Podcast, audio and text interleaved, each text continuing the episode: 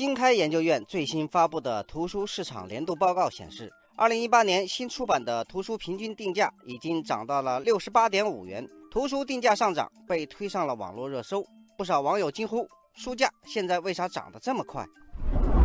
网友劲风说：“每年书价都在上涨。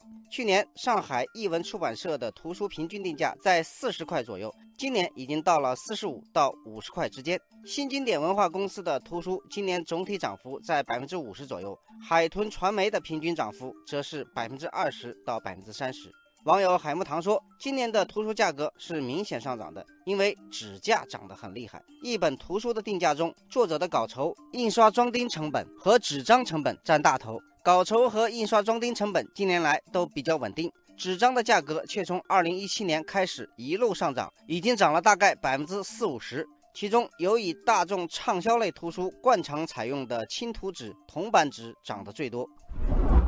对于这一轮书价上涨，上海译文出版社副社长马胜评论说：“书价上涨不是一件坏事，图书行业本身是个微利行业，即使在定价已经不停往上涨的情况下，它的利润率还是相对比较低的。图书这个行业做起来很辛苦。”如果书价停滞不前，这个行业就没法做下去了。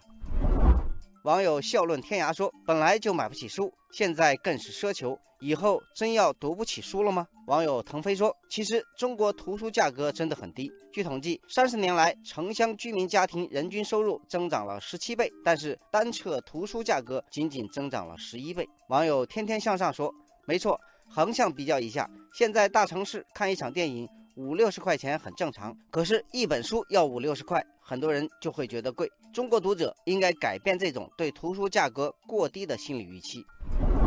有一种观点认为，书太贵不利于知识的传播，国人看书本来就少，涨价以后估计就更少了。网友长风送雪不同意这个观点。他认为，读者绝不会因为定价便宜而为一本他不想读的书买单。事实上，有些书白送都没人要，但是一本定价三十九块八的小王子仍然能够卖出十几万本，这就叫内容为王。